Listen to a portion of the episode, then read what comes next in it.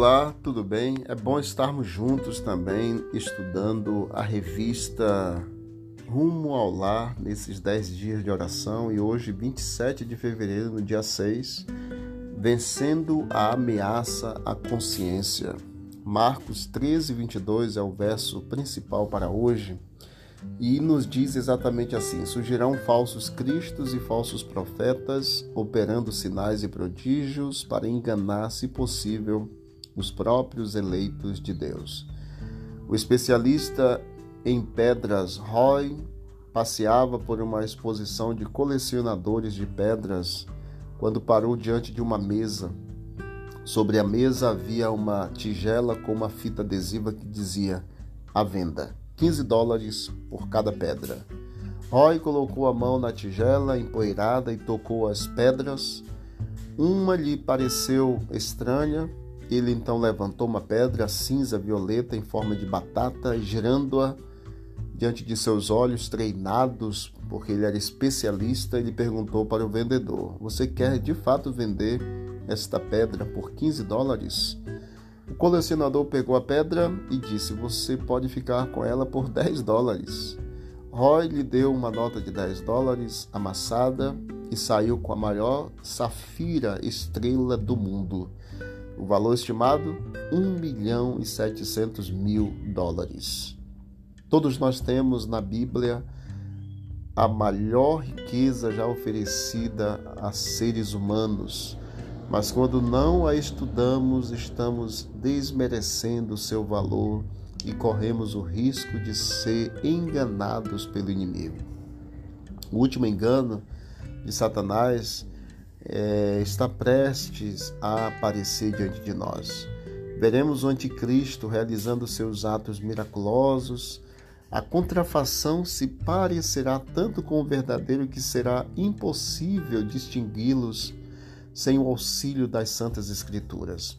O testemunho da Bíblia deve servir de critério para testar toda declaração e todo ato sobrenatural. Somente aqueles que têm fortalecido a mente com as verdades da Bíblia poderão resistir no último grande conflito. Todos terão de passar pela prova decisiva: obedecerei a Deus ou obedecerei aos homens? As grandes verdades da revelação devem ser estudadas cuidadosamente, pois todos teremos necessidade de um conhecimento inteligente da palavra de Deus mediante o estudo da Bíblia e a comunhão diária com Jesus. Todos nós alcançaremos pontos de vista claros, bem definidos da responsabilidade individual e a força necessária para subsistir no dia da prova e da tentação. Mas pensamentos deve ser dado a, co a coisas divinas, a menos assuntos e menos a assuntos temporais. A nossa mente deve estar centrada nas coisas do céu e não apenas nas coisas temporais. O crente professo, amante do mundo, se exercer a mente nessa direção, pode tornar-se tão familiarizado com a palavra de Deus como o é hoje com os negócios do mundo. Muitos jamais compreenderam as reivindicações, por exemplo, do sábado bíblico e o falso fundamento sobre o qual repousa a instituição do domingo. Qualquer movimento em favor da legislação religiosa é realmente um ato de concessão ao papado que por tantos séculos tem constantemente guerreado contra a liberdade de consciência. A observância do domingo deve sua existência como uma suposta instituição cristã ao mistério da iniquidade, e sua imposição será na prática o reconhecimento dos princípios que são a pedra angular do catolicismo. Precisamos de fato conhecer a Bíblia, a palavra de Deus. E o Senhor nos chama para o reavivamento.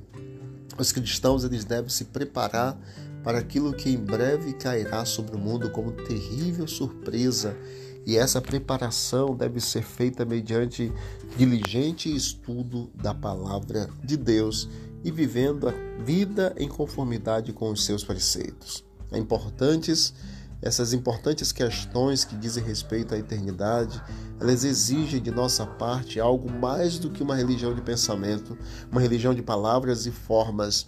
em que a verdade é mantida apenas ao lado de fora. Deus pede, queridos, um reavivamento e uma reforma. As palavras da Bíblia e da Bíblia somente deviam ser ouvidas do púlpito. Que Deus abençoe.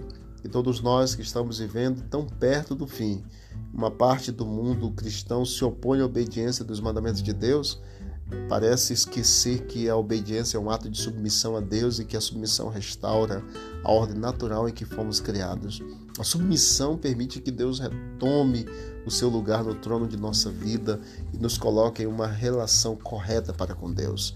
Que todos nós sejamos submissos à palavra de Deus, assim como Martim Lutero, quando foi levado no concílio de Worms para negar tudo aquilo que ele havia escrito, ele disse que se a palavra daquilo que ele escreveu não estivesse de acordo com a palavra de Deus, com a escritura, ele negaria.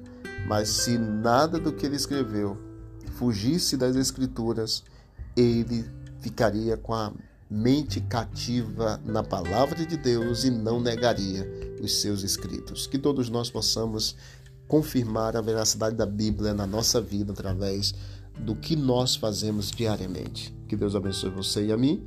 Vamos orar. Obrigado, Deus eterno, por mais esse estudo. Obrigado porque a tua palavra é luz, ela é o caminho para todos nós. Continue concedendo a todos nós a submissão, o Espírito a Deus para agirmos assim e que vivamos sempre fazendo a tua vontade em nome de Jesus. Amém. Deus abençoe a todos e vamos que vamos para o alto e avante.